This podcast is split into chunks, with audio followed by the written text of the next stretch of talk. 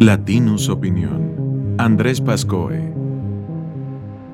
Pocos momentos en la historia reciente han cristalizado tanto la relación entre la política y el entretenimiento como la breve y fallida intentona de Samuel García por buscar la presidencia. Ahora que ya han pasado algunos días y el polvo se ha sentado en torno a este dramático episodio, vale la pena revisitarlo porque nos mostró algo importante.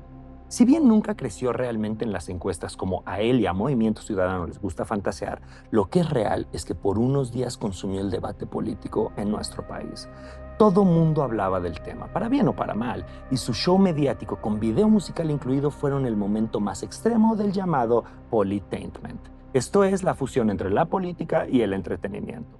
Es algo que viene pasando en México y en el mundo desde los años 80 del siglo pasado, pero ahora gracias a las redes sociales y la inmediatez de la información se ha vuelto la forma indispensable de hacer política.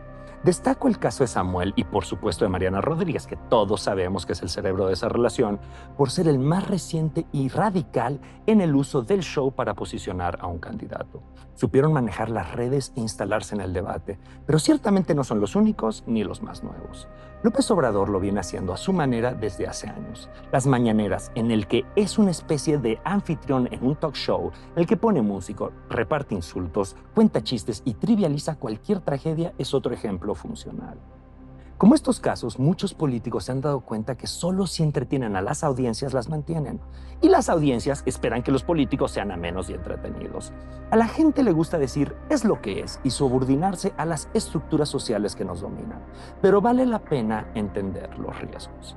Neil Postman, un crítico cultural y teórico de los medios de comunicación, las enumeró con claridad. 1 la trivialización del discurso político. Cuando la forma es más importante que el mensaje, hay una simplificación excesiva para no perder audiencia. Al final, no se dice nada. Dos, la visualización. La televisión y las redes sociales son medios muy visuales. Ahí es más importante que se vea bien a que se diga algo importante. Tres, la diversión hasta la muerte. La búsqueda de la gente de entretenimiento nos nubla de tener capacidad de participar en un debate serio y real sobre los problemas de nuestra sociedad. 4.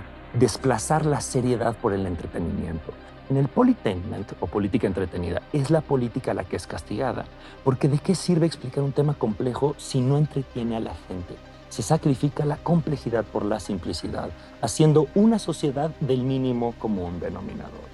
Es un círculo vicioso en el que no queda claro quién empieza, pero entre una sociedad que pide más entretenimiento y la clase política que trata desesperadamente de complacer esa demanda para ganar votos y poder, se va radicalizando la frivolidad política. Esto va a sonar muy a contrapelo de lo que la gente escucha y quiere escuchar, pero es real la política no tiene por qué ser entretenida. Es más, la política debe ser aburrida, porque un buen político debe poder encontrar un problema, diagnosticarlo y entenderlo, y con base a datos y estudios, construir una estrategia sólida y realista para resolverlo. Eso no es ameno de explicar, eso no hace reír, pero sí resuelve los problemas, a diferencia de ocurrencias como abrazos y no balazos o la farmacia más grande del mundo, que son eso, ocurrencias. Y claro que queremos que la gente haga política siendo carismáticos, que no nos mate de sueño escucharlos, que se sientan humanos y auténticos, que sea gente con la que nos podamos identificar. Eso está muy bien. Pero los problemas que nos aquejan como nación son demasiado grandes, demasiado graves y complejos como para que una pandilla de animadores de fiesta los resuelva.